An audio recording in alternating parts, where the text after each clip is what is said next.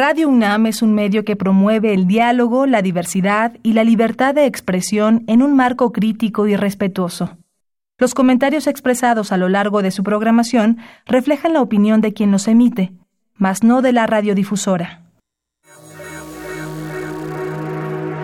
Radio UNAM y la Facultad de Ingeniería presentan Ingeniería en Marcha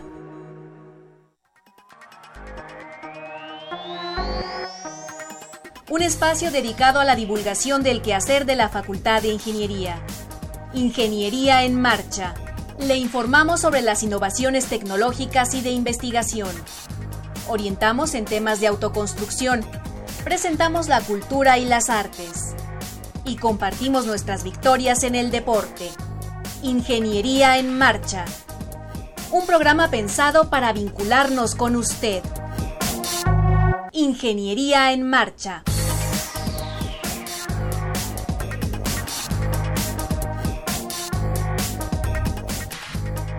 Amigos, muy buenas tardes. Con el gusto y con el entusiasmo de siempre les saludamos en este martes 6 de marzo de 2018. Se está yendo este año de una manera vertiginosa. Gracias por sintonizarnos. Yo soy Ernesto Mendoza y con el gusto de siempre saludo a Rodrigo Sepúlveda. Rodrigo, ¿cómo te va? Muy bien, eh, aquí en este décimo programa ya del año, Inge. Eh, estamos muy contentos de que nuestro auditorio se comunique con nosotros.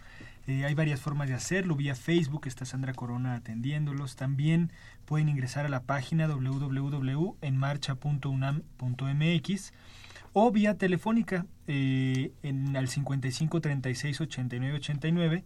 El ingeniero Marcelino del Departamento de Geotecnia está atendiendo ahí sus llamadas.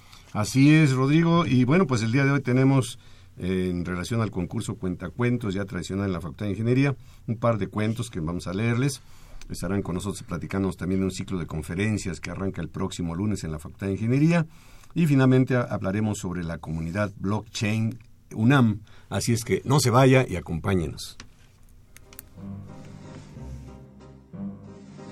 Para conocer las novedades editoriales que se publican en nuestro país, no te puedes perder la Feria de los Libros. Escúchalo todos los lunes a las 14 horas por el 860 de AM.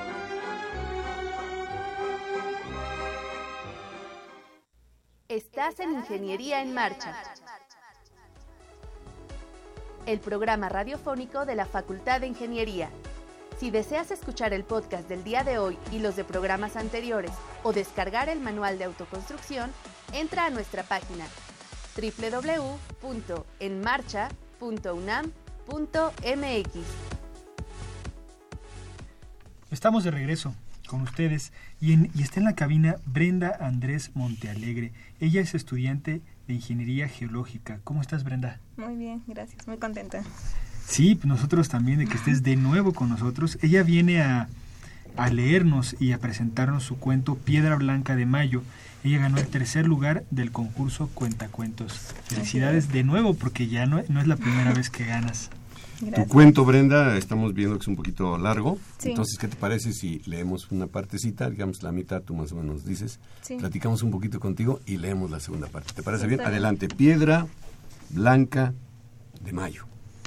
Uno ha ido creciendo creyente de que nada ocurrirá en ese camino que parece estar a orillas del amanecer bañado siempre por ese olor caliginoso del tren, como si uno pudiera sentir el sabor de la gente que llega. El eco lejano del, del campaneo me ha hecho recordar los lauredales que se extienden cerca de las minas. Aquí todo lo que ocurre gira en torno a las minas. Por encima de los techos, de la tierra, de las vías, todo tiene que ver con la mina. Hace dos años que dejé de trabajar como minero.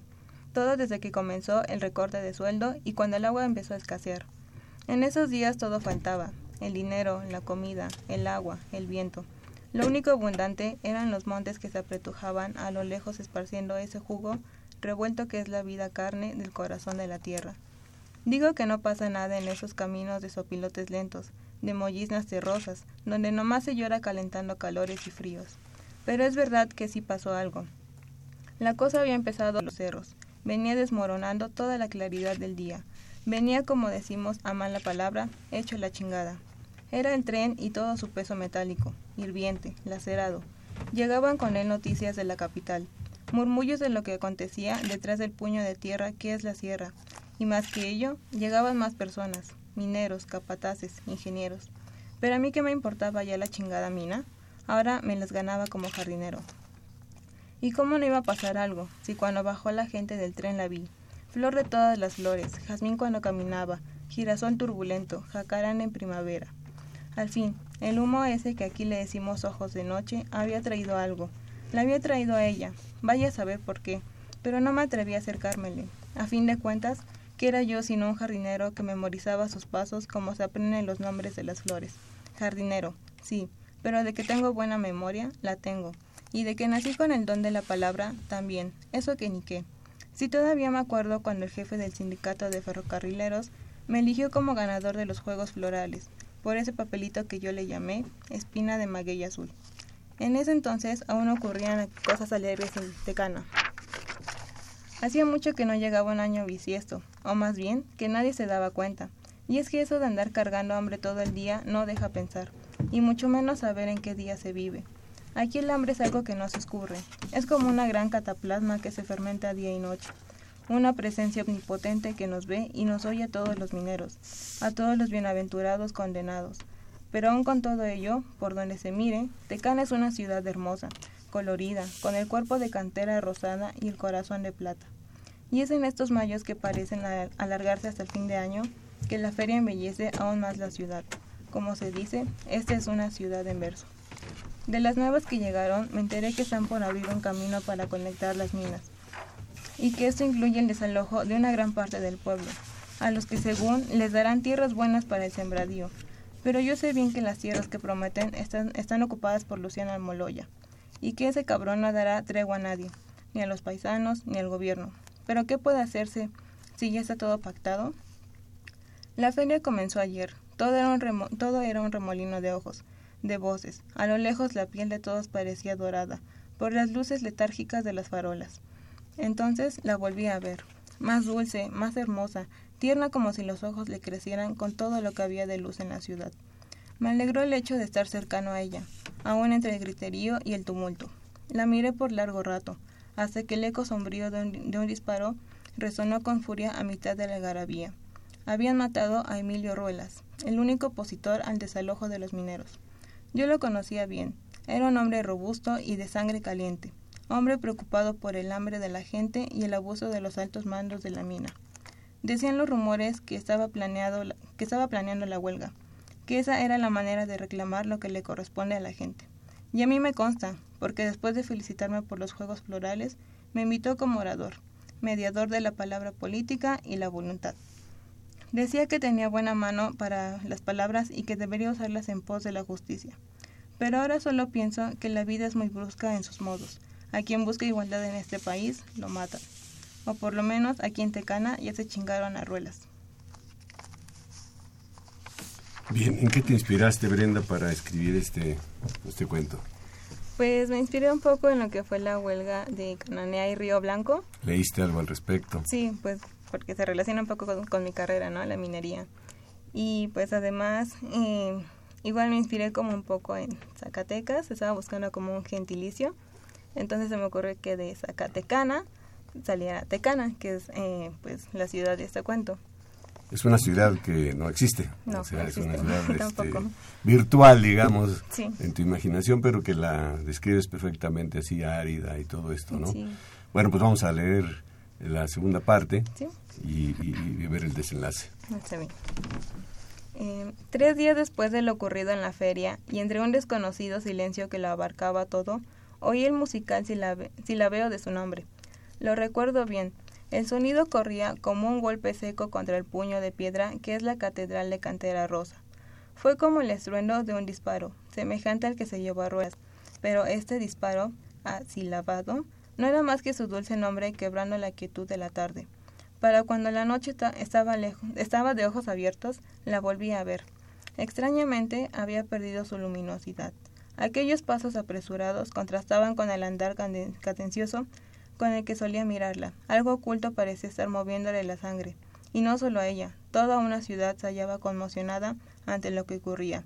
Y era como de esperarse. Ello tenía que ver con la mina. Estaba yo desmarañando un pedazo de tierra envijada de cacahuananche, cuando tres estruendos rompieron el pellejo del aire. Esta vez habían sido terreros, Escutia y el boticario. Esta vez una bala perdida había encaramado a un inocente a la pila de muertos. Sé que la mina no es ya asunto mío, pero debería preocuparme por el crecimiento de Xoconoscle y que todos los claveles floreen apenas sientan los calores de Tecana. Pero no puedo evitar sentir indignación al ver el parpadeo doloroso con el que recorren la ciudad todos mis paisanos. He visto en sus ojos toda el hambre congregada de los montes, he visto el miedo y la angustia como si de un aire negro se tratara. Todo eso lo he visto en este mayo de luces extendidas. También la he visto a ella, fijo sus ojos como las estrellas en el amanecer, y en ellos toda la belleza y el dolor del mundo. Cuando hube decidido acercarme a ella, un tumultuoso griterío irrumpió en la tierra apenas amanecida. Había comenzado el desalojo y una ola de violencia estaba por rematar el término de las festividades tecanenses. Sin saber y ni siquiera presentir, decidí, entrar en el, sendero que había aniquilado a Ruelas, a Terreros y Escutia. Sin ello se necesitaba gente para que no menguara el intento de defensa en Tecana, en las minas, en todo el estado. Pronto estallaría la huelga, y ni cien asesinatos más la pararían. Había llegado el día de regresar a ser un minero tecanense sudoroso y de piel brillante, sérica, con las manos culebreando entre un río de aire negro. Durante los primeros días de huelga pasó de todo en Tecana, como un remusgo, una ventolera, jarreando a cántaros, cachones de arena y aguacal. Todo como un chiflón de agua dulce, agua amarga. Eran las dos, eran los llantos que chisporreteaban como un chiflón de agua dulce, eh, de alguna parte, creyendo de alguna casa, de algún techo, aguadachando la tierra para que todo se volviera un turbio aroma a cantera mojada. Y no es cierto que en las buenas horas nada pasaba en Tecana. Aún en los días de aparente tranquilidad algo ocurría. Ocurría, por ejemplo, el verla pasar, caminar y recular. Ella, que como el cacomite era flor de un día, apenas oía un chisporroteo y corría a guarecerse en la seguridad de su casa. Y pensar que estuve esperando tanto tiempo para acercarme a ella y ahora, y ahora que menos le espero, se me espuma de los ojos. Ella que vino de no sé dónde y va a no sé qué otra parte. Ella que llegó transparente, en medio de la ceniza de la cantera gris y el borrajo desperdigado de las flores. Ella flor de todas las flores y flor de un día. Antes que arranque la parte más dura de la huelga, me gustaría escribirle algo, digo, por eso de si también me mandan a matar.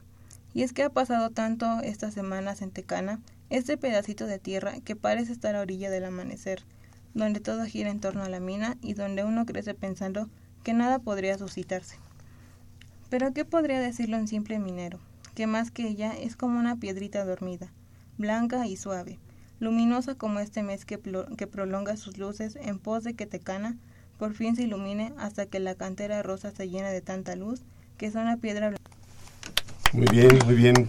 Muchas gracias por compartir con nosotros este cuento, Brenda. ¿Qué te dijeron tus compañeros geólogos? Porque usas muchas palabras ahí de la minería. Sí, bueno, en realidad no lo, no lo hice como tan público. Pero se hizo público porque ahí en la Facultad de Ingeniería, pues bueno, en el boletín ya salieron los que habían ganado. Tú ganaste un tercer lugar, pero ya habías venido aquí al programa a contar otros tus cuentos. ¿Tienes la práctica de, digo, la costumbre de escribir con frecuencia? Pues en mis tiempos libres trato como de escribir. Ya imagino sus reportes, ¿no, Rodrigo? Sus reportes han de sacar 10 porque están muy bien hechos. no siempre. No siempre.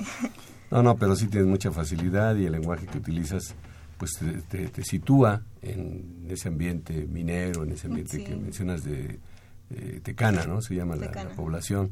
Pues enhorabuena, enhorabuena Brenda, muchas gracias por participar con nosotros, por compartir tu, tu cuento y, a nuestro público pues les decimos que no se, no se vaya y en un momento estamos con ustedes. Regresamos. Les compartimos que en el portal web de la Facultad de Ingeniería se han publicado los documentos, acuerdo por el que se establecen políticas institucionales para la prevención, atención, sanción y erradicación de casos de violencia de género en la Universidad Nacional Autónoma de México y Protocolo para la atención de casos de violencia de género en la UNAM. Están a su disposición a través del botón de acceso Igualdad de Género ubicado en la página de inicio del portal web de la FI www.ingeniería.unam.mx.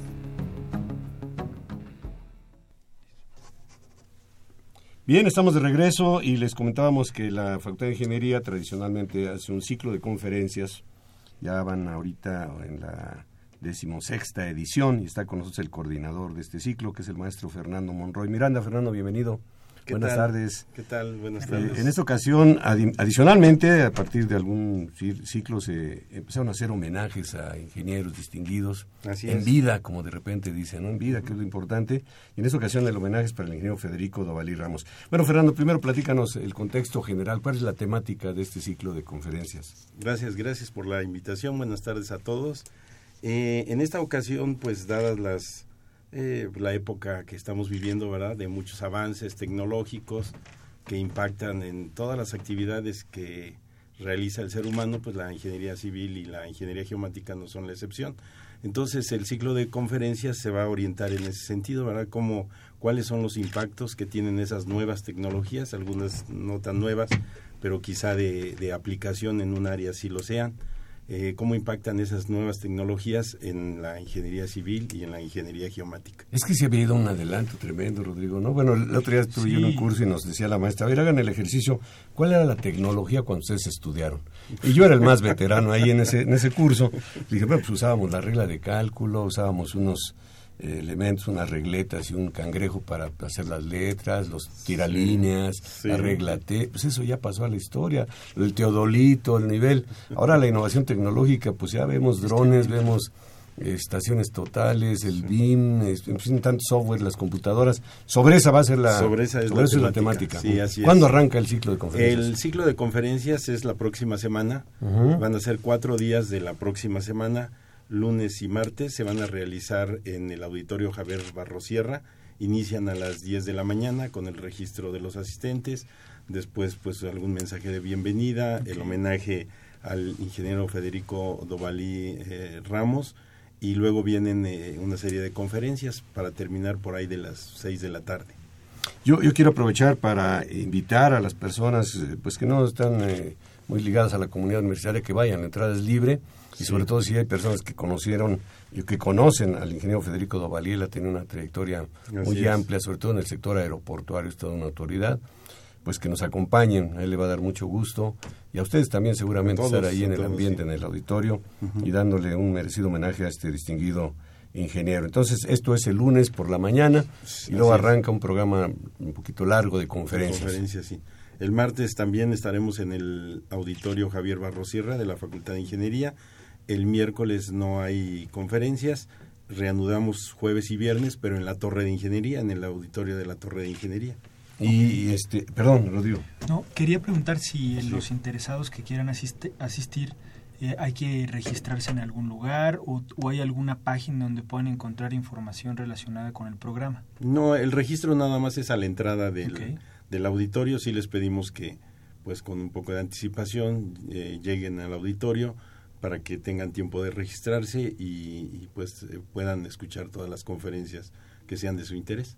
Bueno, y como nos acaba de decir el maestro Fernando Monroy, el, el ciclo involucra a las seis áreas de conocimiento de ingeniería civil y a las correspondientes tres del área de, de ingeniería geomática. Entonces, es. pues, van a oír ustedes innovaciones tecnológicas en construcción, en, en estructuras, que es tu área, Fernando, Sí, así es. en, ge- en- en geotecnia, luego en, por ahí en, este, en hidráulica, etcétera, etcétera. Sí, ¿no? sí, sí, van a, van a tocar todas las áreas de ingeniería civil, así como las de geomática. ¿Hay alguna actividad complementaria a la...? Eh, bueno, eh, también hay un eh, hay un concurso. Eh, bueno, hay una eh, hay dos actividades. Una es eh, una serie de stands que han o que van a montar los eh, participantes, eh, las empresas que participan. Entonces también los asistentes pues pueden ver los productos de esas empresas, pueden platicar ahí con los representantes. Ellos van a repartir alguna información impresa. Eso sería afuera del auditorio Javier Barrosierra. Y la otra actividad es que una empresa va a hacer un concurso para alumnos Ah, qué bueno. que se va a desarrollar durante el ciclo de conferencias. Entonces los alumnos eh, acudirán a- al stand de esa empresa, eh, es IMESA, y ahí les darán toda la información para que participen en el concurso, cómo se registran, en qué consiste el concurso. Y les darán sus premios. Y así es, la premiación del, del concurso junto con una rifa de sorpresa será el viernes al, al cierre del ciclo de, de conferencias. Pues la invitación al público en general, a la comunidad de, universitaria, por supuesto, a la comunidad de la Facultad de Ingeniería en particular, para que no se pierdan este ciclo de conferencias. Es una manera de estar al día eh, de los avances tecnológicos, porque así se llama, ¿no? Innovación tecnológica, Sí, es. y su aplicación en ingeniería civil y geomática, y el homenaje al ingeniero Federico Dovalí Ramos. Así es. Y las fechas, si las reiteramos, Claro que sí, es eh, 12 y 13 de marzo, la próxima semana, en el Auditorio Javier Barrosierra, eh, de las 10 de la mañana a las sí, eh, 6 de la tarde. El jueves, eh, que es eh, 14, no, que es 15, perdón. Eh, 15, jueves 15 y viernes 16, en la, el auditorio es eh, Sánchez Vibriesca de la Torre de, la Torre de Ingeniería. Ingeniería. Sí, así Una pregunta, este, Fernando, ¿qué se hace con, con las conferencias, este, digamos, las memorias ah, del... Ah, muy bien, qué bueno que lo comentas. Eh, previo, las conferencias también se transmiten vía internet para aquellos que no nos pudieran acompañar eh, de manera presencial. Las conferencias se van a estar transmitiendo vía internet. Hay un cartel, hay una información detallada eh, del, del programa técnico. Si me mandan un correíto, pues eh, yo les respondo po- con el cartel y ahí viene la liga para ver las eh, conferencias por O te internet. pediríamos un favor aquí, Fernando, ¿cómo ves, Rodrigo? Que nos pases la información aquí con Sandra Corona. Claro que sí. Ella la sube a las redes sociales y ya ves que Sí, eso, muy pues, bien. De como buena sí, red, será se mejor, sí. corre Sí, rápidamente De la todas información. formas, si puedes darnos tu correo al aire para que Sí, se es puedan comunicar. eh, Fernando-medio Monroy arroba comunidad.unam.mx. Fernando-medio Monroy, arroba comunidad.unam.mx. Está sí. sencillo. Así es. Y entonces se transmite por vía de Internet. internet. Sí, por Y vía luego internet. las memorias que te preguntaba yo, Sí, ¿qué se hace con las Así es. eh, los ponentes ceden amablemente pues el material que usan, ¿verdad? Su ponencia en formato digital, los videos que, que pasan, todo el material que usan en su ponencia, lo ceden, nosotros hacemos una compilación, toda esa información se va a un DVD y ese DVD se pone a la venta en la ventanilla de apuntes de nuestra facultad. a un precio realmente Ah, simbólico. cinco, 60 hay pesos, hay. CDs de ciclos anteriores, porque ya Sí, son- esta sí, es la sí. 16, ¿verdad? La, la- versión 16, o la edición 16, mejor dicho. Entonces hay 15 ciclos 15 anteriores. ciclos, sí, así es. Ahí se tiene el DVD disponible. Se tienen los DVDs di- disponibles, sí, a quien, lo, quien esté interesado, acude a la caja de la Facultad de Ingeniería, hace el pago de los DVDs que quiera y los recoge.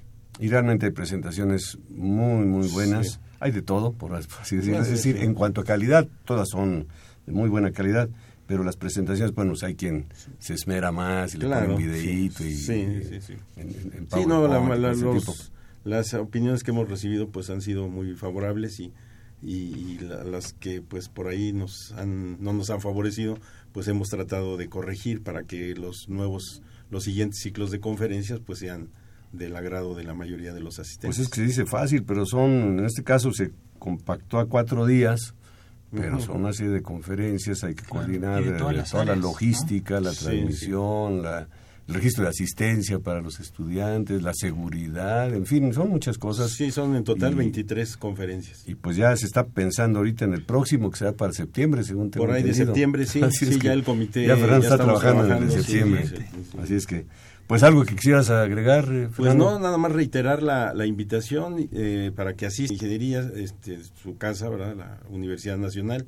Eh, nos va a dar mucho gusto por ahí saludar a exalumnos, a profesores, a eh, colegas de otras universidades.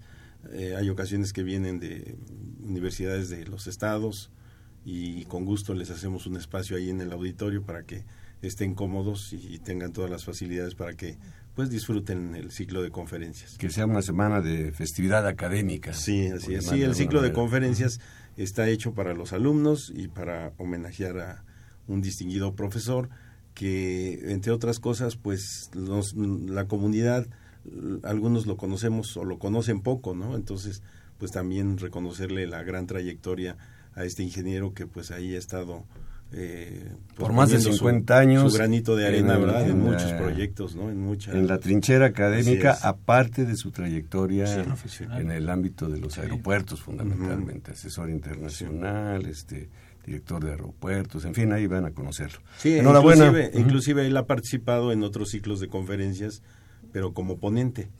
Ahora va a participar, le va- se le va a dar el homenaje y también después del homenaje va a dar una, una conferencia él.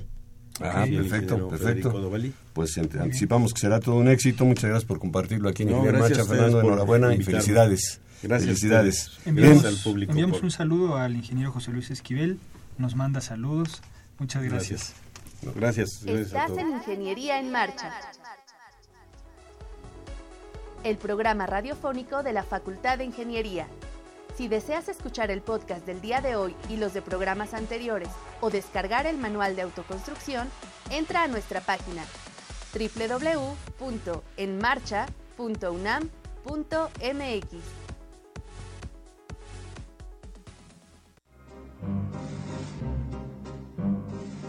Para conocer las novedades editoriales que se publican en nuestro país, no te puedes perder la Feria de los Libros. Escúchalo todos los lunes a las 14 horas por el 860 de AM.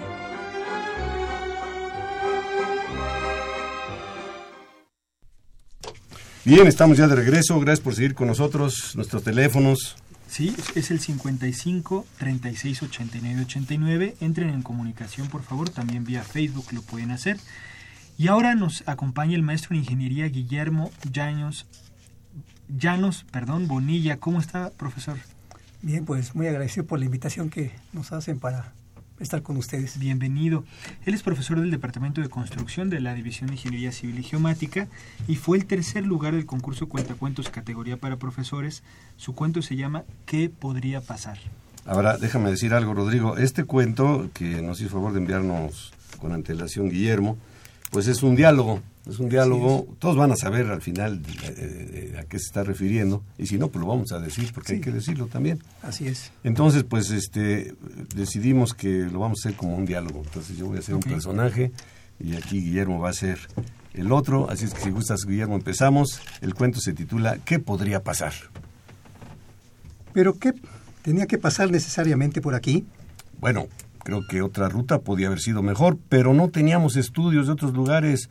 Solo se basaron en los que tenían cuando se construyó el anterior camino. Sí, pero eso fue hace como 50 años, cuando todavía no había casas en estas lomas. ¿Y qué quería que hicieran los del departamento si les asignaron, si no les asignaron presupuesto para actualizarlos? Usted solo haga el anteproyecto para pasarlo lo más pronto posible a los de presupuestos.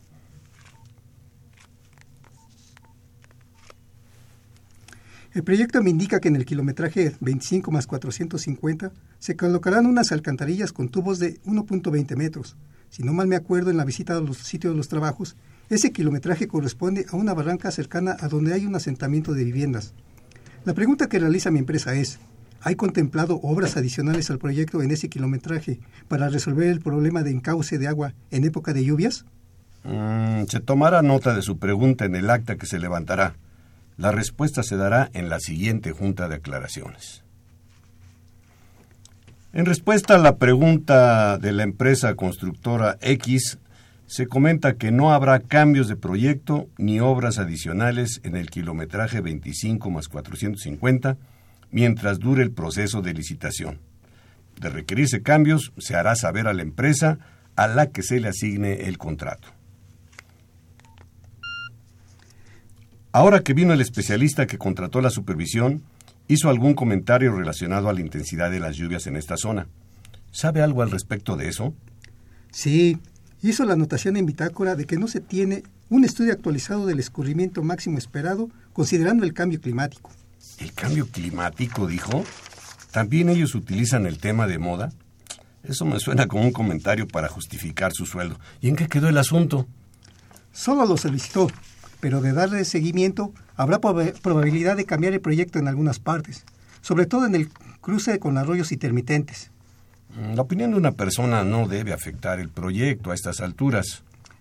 Pues no, pero esa persona es un especialista que lo anotó en la bitácora. Veremos si le dan trámite a su solicitud. Mientras tanto, vaya solicitando el material de esa zona. En caso de cambios, podremos solicitar costos por trabajos adicionales. Bien, se hará como usted dice. ¿Se encuentra el almacenista? A sus órdenes, diga usted. Traemos los tubos. Aquí está la remisión. ¿Dónde los descargo? A ver, seis tubos, diámetro, marca tal. Un momento, la orden de compra decía otra marca. Mm, lo siento, yo solo conduzco el camión. Si tiene algo que decir, debería hablar con el proveedor. No le puedo llamar desde aquí porque la línea telefónica aún está en reparación y mi celular no tiene señal aquí. Está bien, han de haber mandado una marca similar. Sale, hey Félix, dile al don dónde descargue los tubos. Se rompieron. Total, no vas a ir de rajón, ¿o sí? Pues no, si digo algo me echan la culpa a mí por dejarte usar la grúa. Lo bueno es que nadie aparte del chofer, nadie más se dio cuenta. La especificación dice que deberíamos utilizar un rodillo de dos y media toneladas, pero no ha llegado porque la gente cerró otra vez la desviación. Y si usamos el de siete toneladas, el que está en terracerías, ¿Cómo vas a meter esa máquina a compactar? ¿No ves que debajo están los tubos de la alcantarilla? Bueno, era una solo una sugerencia.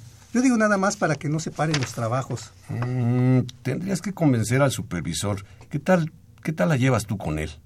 Ya ves que desde que no me quiso autorizar completa la estimación 4, me hizo encanijar.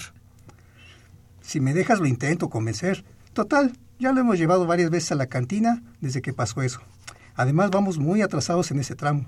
A ellos también les afecta el atraso. Un trabajador dice que en la tarde que llovió vio salir de la alcantarilla algo así como tierra amarilla. ¿Y ya fuiste a ver de qué se trata? No, ya no tengo condición para bajar a la barranca. Tampoco yo estoy para verificar eso personalmente. Manda a alguien. Nos queda poca gente. A casi todos los mandaron al entronque a realizar labores de limpieza porque ya va a ser la entrega. Déjalo entonces, ya no está lloviendo y tenemos que aprovechar para los últimos colados de guarnición. No distraigas a la gente. Total, ¿qué puede pasar? Bueno, a ver, este, queremos que nos llame el, público y que nos diga si saben a qué nos estamos refiriendo con este con este diálogo entre las dos personas. Tres aparece por ahí el almacenista, una serie de, situaciones que se dan lamentablemente en, la, en la práctica, la desidia, eh, la negligencia. ¿Qué te movió para escribir este cuento, estimado Guillermo? Eh, bueno, como comenta el tema de moda antes del temblor, pues era lo que nos va a hablar la gente que probablemente ya sabe a qué se trata. Pues sí, este, cuando me enteré de la convocatoria para un cuento, pues se me ocurrió plasmar un poco lo que, pues, un poco de lo que he vivido en, lo, en la experiencia profesional. Y realmente pasa que cuando un problema se da, no es solamente una situación, es una sucesión de varios acontecimientos que se van dando y a veces, aunque está en nuestras manos resolver esa pequeña parte, muchas veces caemos en dejárselo al otro que otro lo resuelva y, aparentemente cubrimos nosotros nuestro trabajo, pero en realidad pueden pasar varias cosas. Se van acumulando, ¿no? Una serie de pequeñeces en la obra o en algún proyecto y de repente pues se suma todo eso, ¿no? Se suma y el resultado... No, no, y la, y la pregunta final, total, ¿qué podría pasar? Como que uno dice, pues no, no, no pasa nada, pero, pero uno puede no estar dimensionando la tragedia que está detrás de una situación de negligencia. Fíjate que yo alguna vez mandé un cuento sobre este mismo tema, también de la construcción, pero fue un caso real donde una se cayó una marquesina en tiempo de lluvias aquí en el primer cuadro de la ciudad y mató a dos personas. Entonces, eh, andaban pues los agentes buscando a la supervisora y resulta que ella le salvó el haber puesto una nota en bitácora. Eran dos o tres notas exhortando al constructor de que apuntalara esa marquesina y el constructor pues por negligencia no lo había hecho, ¿no? Aquí no se habla solamente del constructor, se habla inclusive de personas que están en, digamos en niveles inferiores en la jerarquía de la, de la obra, pero cuya responsabilidad también es importante. O sea, pues, mucha gente interviene, desde un almacenista, el proyectista. Hay gente que sí se da cuenta de, que hay que resolver algo y probablemente por el, nivel de la, o la jerarquía en la que está, pues no está en sus manos tomar esa decisión. Entonces se da cuenta, pero no tiene voz, pero no tiene, no tiene la, la aprobación a veces al pues, final. Pues tu trabajo es, es que es cuento por cuanto este no, no dices nombres ni nada de esto, pero es un caso eh, inspirado en la, vida real que, se le dio mucha publicidad y que no sabemos al día de hoy en qué habrá parado el asunto. Así es, este no sabemos en qué acabará, es un cuento creo que muy largo y aparte de esta situación pues ocurrirán muchas cosas, ¿no? Oye, ¿y qué les dices tú a tus alumnos? ¿Se los leíste en clase a tus alumnos? No, no se los he leído. Este, pues yo creo que vale la pena y que les quede el mensaje de que todos en una obra o en un proyecto tenemos un grado de responsabilidad. Lo que sí les digo a mis alumnos es de que cuando firmen algo, bueno, cuando tengan el poder de su firma, cuando salgan de la Facultad de Ingeniería, eh, son responsables de eso. O sea, si firman hasta un vale de material, firmar un contrato es mucha responsabilidad que tienen que hacer valer su firma, porque atrás de ellos está eh, su, su trabajo, su imagen y sobre todo la seguridad de vidas humanas.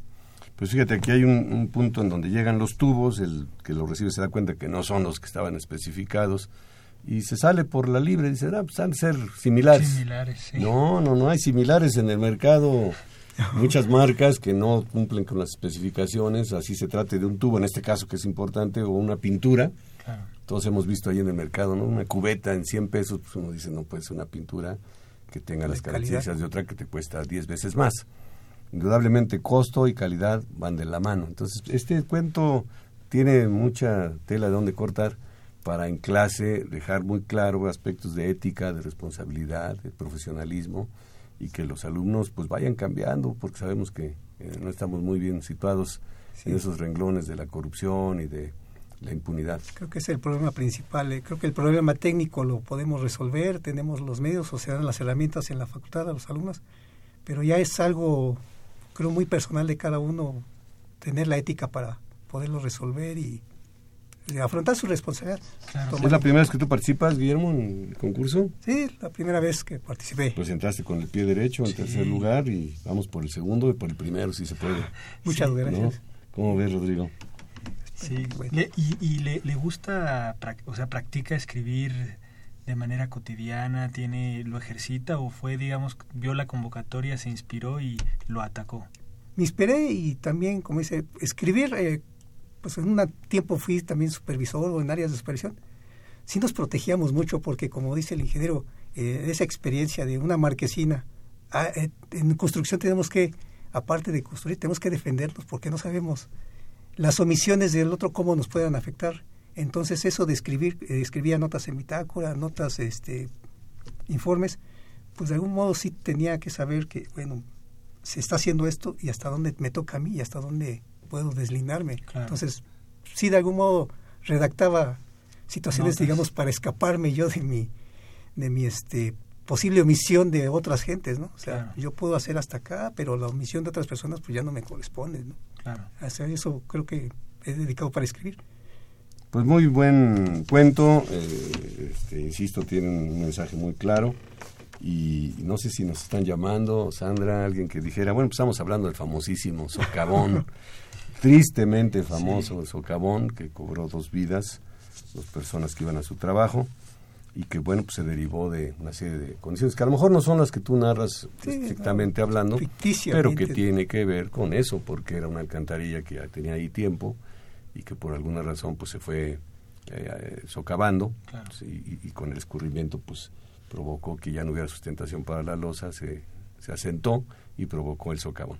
Enhorabuena, enhorabuena maestro Guillermo Llanos Bonilla, gracias por compartir con nosotros este cuento. Muchas gracias. Y felicidades. Muchas felicidades. Muchas gracias. Les compartimos que en el portal web de la Facultad de Ingeniería se han publicado los documentos, acuerdo por el que se establecen políticas institucionales para la prevención, atención, sanción y erradicación de casos de violencia de género en la Universidad Nacional Autónoma de México, y Protocolo para la atención de casos de violencia de género en la UNAM. Están a su disposición a través del botón de acceso Igualdad de Género ubicado en la página de inicio del portal web de la FI www.ingeniería.unam.mx.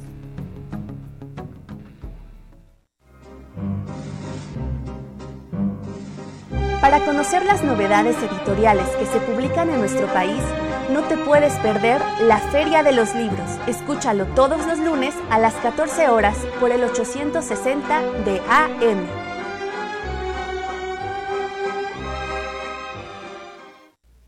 Estás en Ingeniería en Marcha.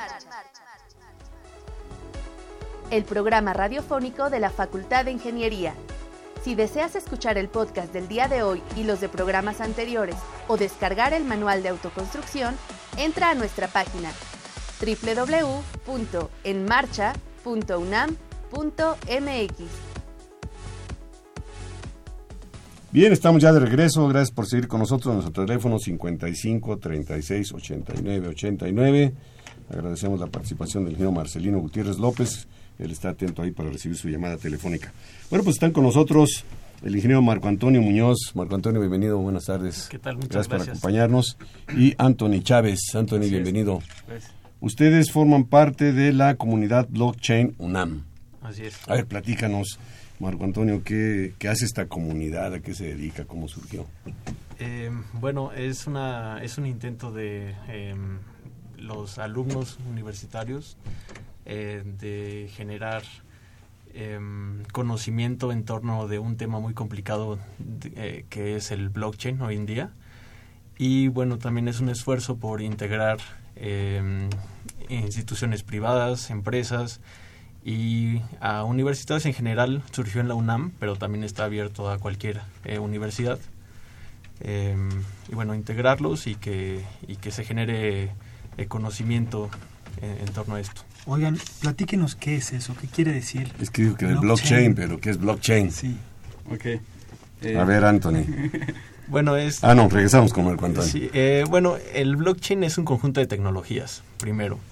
Eh, que conforma, por ejemplo, eh, junta el, la criptografía, el uso de criptografía, eh, una red descentralizada, que en este caso le llaman peer-to-peer, -peer, también junta una base de datos que es inmutable y un componente extra que es la confianza para que funcione como una herramienta de pagos. en este caso la confianza se se representa como en procesamiento de, bueno, capacidad de procesamiento de cómputo, eh, donde la gente invierte en, equipo específico para eh, validar transacciones y esto permite que no necesitemos intermediarios eh, para utilizar criptomonedas en este caso, que es una consecuencia del blockchain. ¿no? Lo principal de esto es que quitar a los intermediarios para tener eh, este uso de este intercambio de valor. Para hacer transacciones directas con, con bienes, por ejemplo, o, o, o, son solamente transacciones financieras. En, en este caso son transacciones, eh, digamos, dependiendo del proyecto en el que se aplique el blockchain, puede ser eh, el más famoso es Bitcoin.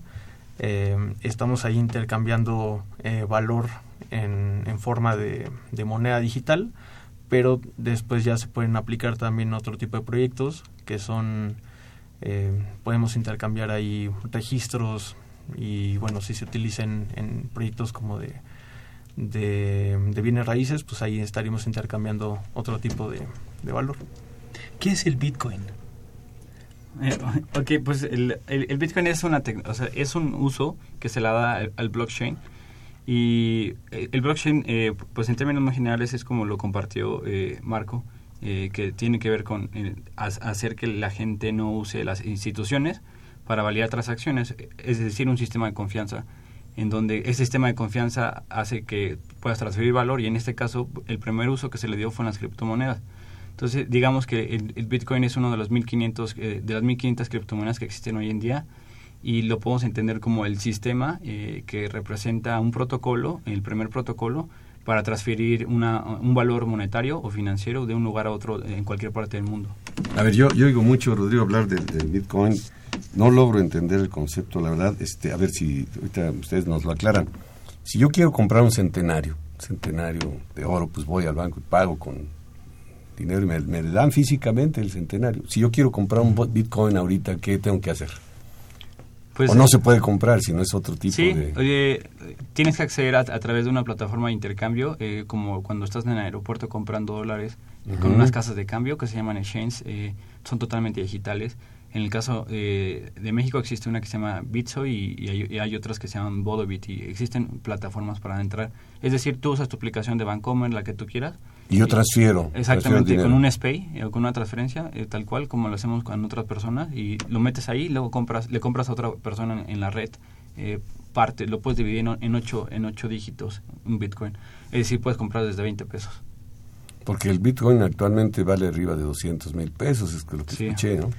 Así es. Bueno, el, el tema aquí del el precio del Bitcoin es muy controversial, ¿no? Porque eso se ha prestado a especulación y a que la gente lo desacredite, porque un día vale, en diciembre llegó a valer 400 mil pesos y ahorita está en 200.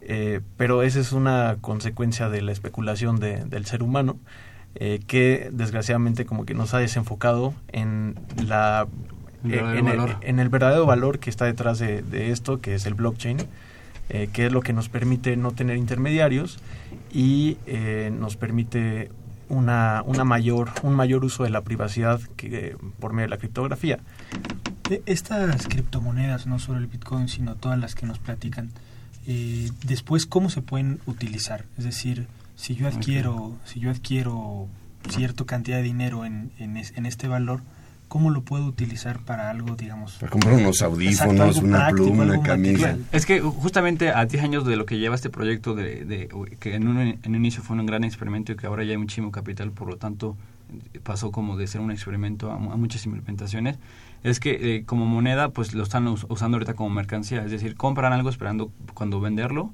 eh, sea más caro. El siguiente paso que tiene que dar la comunidad o el, quien estamos intentando impulsar esta tecnología es usar eso como una herramienta de pago para que podamos comprar un café. Eh, em, y puedes usar diferentes eh, criptomonedas. De hecho, nosotros en los cursos que damos de blockchain aceptamos criptomonedas, eh, es decir, como un- si nos- alguien nos transferiera de un banco a otro. Y pues todo depende de las personas que lo acepten. Incluso hay muchos cafés aquí en la corona Roma Condesa que aceptan bitcoins, entonces lo único que tienen es una dirección, es eh, como dig- digamos, en lugar de tu cuenta clave, te da una dirección muchísimos dígitos eh, muy raros, pero te depositan ahí y tú lo recibes. Entonces, eh, una de las grandes plataformas que, que, que los, de los pioneros en aceptar Bitcoin fue Microsoft. Y, de- y después de ahí, eh, pues ha habido muy poco. Entonces, es- eh, todavía estamos en camino de empezar a adoptar esa tecnología, sobre todo por el tema de volatilidad. Sí, exacto, porque como una empresa dice, bueno, sí, acep- acepto tu pago en bitcoins, pero mañana vale la mitad, ¿no? sí es eh, es un Algo volado hablaban de confianza ustedes, ahí es donde entra ese componente, yo creo. Sí, normalmente eh, lo que se hace es que te aceptan la cantidad de criptomonedas eh, convertidas en, en dólares o en, o en pesos. Entonces, tú compras un, un artículo y te dicen, bueno, ahorita te cuestan tantos bitcoins o tantas X criptomonedas. Entonces tú, eh, pero, pero el valor sigue siendo el mismo, 200 pesos, ¿no? Te quieres comprar una playera. Entonces te dicen, bueno, te lo vendo en 200 pesos, si me quieres pagar en, en Bitcoin y te quieres ahorrar como ese paso de intermediarios, eh, me puedes transferir la fracción de Bitcoin que equivale ahorita. Si mañana sube el precio, bueno, pues de todas formas cuesta 200 pesos, pero la fracción es diferente. Entonces vas a ese exchange, eh, depositas 200 pesos, lo conviertes a, a esa criptomoneda y ya lo haces la transacción. Entonces tampoco es tan, tan complicado el hecho de que sea muy volátil. ¿Qué, qué actividades lleva a cabo la comunidad blockchain? Hace rato Anthony mencionó cursos, Sí. cuando damos cursos. Pues, pues bueno, el, justo hoy vamos a tener en la noche en, en un lugar en, en la Condesa, se llama Central, nuestro primer meetup, eh, donde invitamos a, a expertos en el ecosistema, ingenieros que desarrollaron la plataforma de intercambio más famosa, Bitso, y pues estamos tratando de impulsarlo a través de, de eventos donde eh, pues eh, hablamos sobre esta tecnología, sobre el debate, de hecho es un panel al rato, pero de hecho estamos empezando a, a hacer grupos de estudio, bueno, la comunidad propuso hacer grupos de estudio para empezar a estudiar esta tecnología, empezar a, a programar, y pues estamos intentando hacer como un espacio de conocimiento para que la UNAM y con toda la perspectiva que tiene eh, sobre más humanista y, y muchísimo más social eh, pueda ayudar a que el pensamiento sobre esta tecnología genere mayor valor que lo que hoy en día lo vemos porque está muy de lado en el- la, la parte de inversión y especulación. Que eso pues está bien el hombre es irracional en, en esto y en muchas cosas más. Entonces eh, nosotros justamente queremos decir eh, a través de la UNAM de la comunidad de blockchain UNAM pues aquí hay mucho valor en, en- en talento y hay que impulsar esta tecnología pero bien ¿Ustedes cómo se involucraron? Perdón, ¿qué, qué- qué carrera usaron? ¿O, o dónde se, se Bueno, enteraron de este tema? En- yo estudié ingeniería industrial y me dedico a la programación eh, web, pero bueno, creo que en, en internet eh, empezó poco a poco a surgir el tema y, y en eventos y cosas así nos fuimos metiendo hasta que descubrimos como eh, lo fascinante que es el tema del blockchain. ¿Qué futuro le ven? ¿Qué va a pasar? justo ¿Qué- el, qué a panel el panel de al rato es de jus- justo sobre eso, pero quería abonar algo en la pregunta. Yo creo que esa tecnología te llama porque eh, es una tecnología que trae una carga muy muy intensa de ideología. No solamente es cualquier tecnología, pero eh, yo, yo creo que es, es una tecnología que va a tardar muchísimo, 20, 30 años. En, yo tengo una sobrina de, de, eh, de 6 años, entonces hasta que ella tenga 30 años y tenga una vida profesional y, me pregunto, oye, ¿por qué centralizaban todo? Yo creo que hasta ahí vamos a saber realmente si va a funcionar o no. Pero al menos este año, en 2008, 2018, hay un panorama muy complicado. El tema de regulación, el tema de especulación, eh, y hay muchísimo dinero invertido ahí, entonces... eh, pues el nombre es muy irracional en esos aspectos y entonces puede que no tomen las mejores decisiones. Pero yo creo que sin duda cuando caiga en ese valle, en ese valle después se va a levantar de una forma muy Muy bien, pues les agradeceríamos si, si pasan la- los datos de la plática, panel eh, Claro, de hoy eh, aquí con nuestras redes sociales. Sí. Y, y las personas interesadas pueden entrar ahí en, en Facebook y, y ver para hoy en la noche, para informarse más, tenemos que estar informados para tomar decisiones. El primer martes de cada mes vamos a tener estos eventos en Central, entonces el, el de hoy es el primero, por el siguiente martes, si nos siguen en las redes sociales, ahí vamos a Ahí tener van a estar. eventos. Muchas gracias, muchas gracias Marco Antonio Gracias, Muñoz Campos y Anthony Chávez por platicarnos sobre este eh, pues proyecto, realidad, comunidad blockchain UNAM. Muchas gracias por Gracias. la invitación.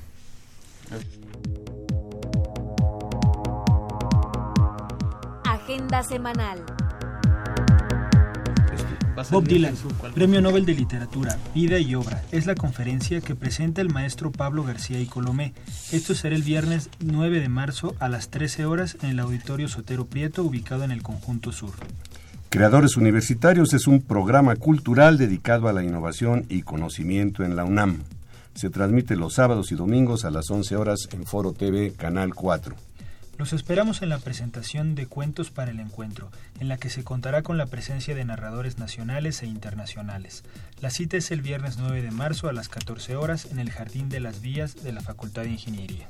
Infinity Engineering Academy 2018 tendrá lugar el martes 13 de marzo a partir de las 10 horas en el edificio del Centro de Ingeniería Avanzada y Auditorio Sotero Prieto, ubicados en el conjunto sur de la Facultad de Ingeniería.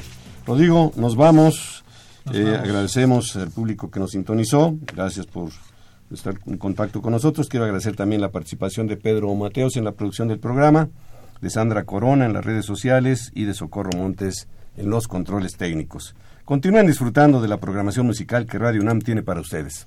Hasta pronto.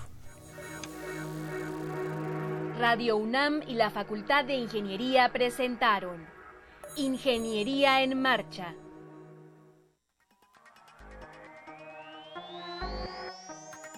Un espacio dedicado a la divulgación del quehacer de la Facultad de Ingeniería. Ingeniería en Marcha. Le informamos sobre las innovaciones tecnológicas y de investigación. Orientamos en temas de autoconstrucción.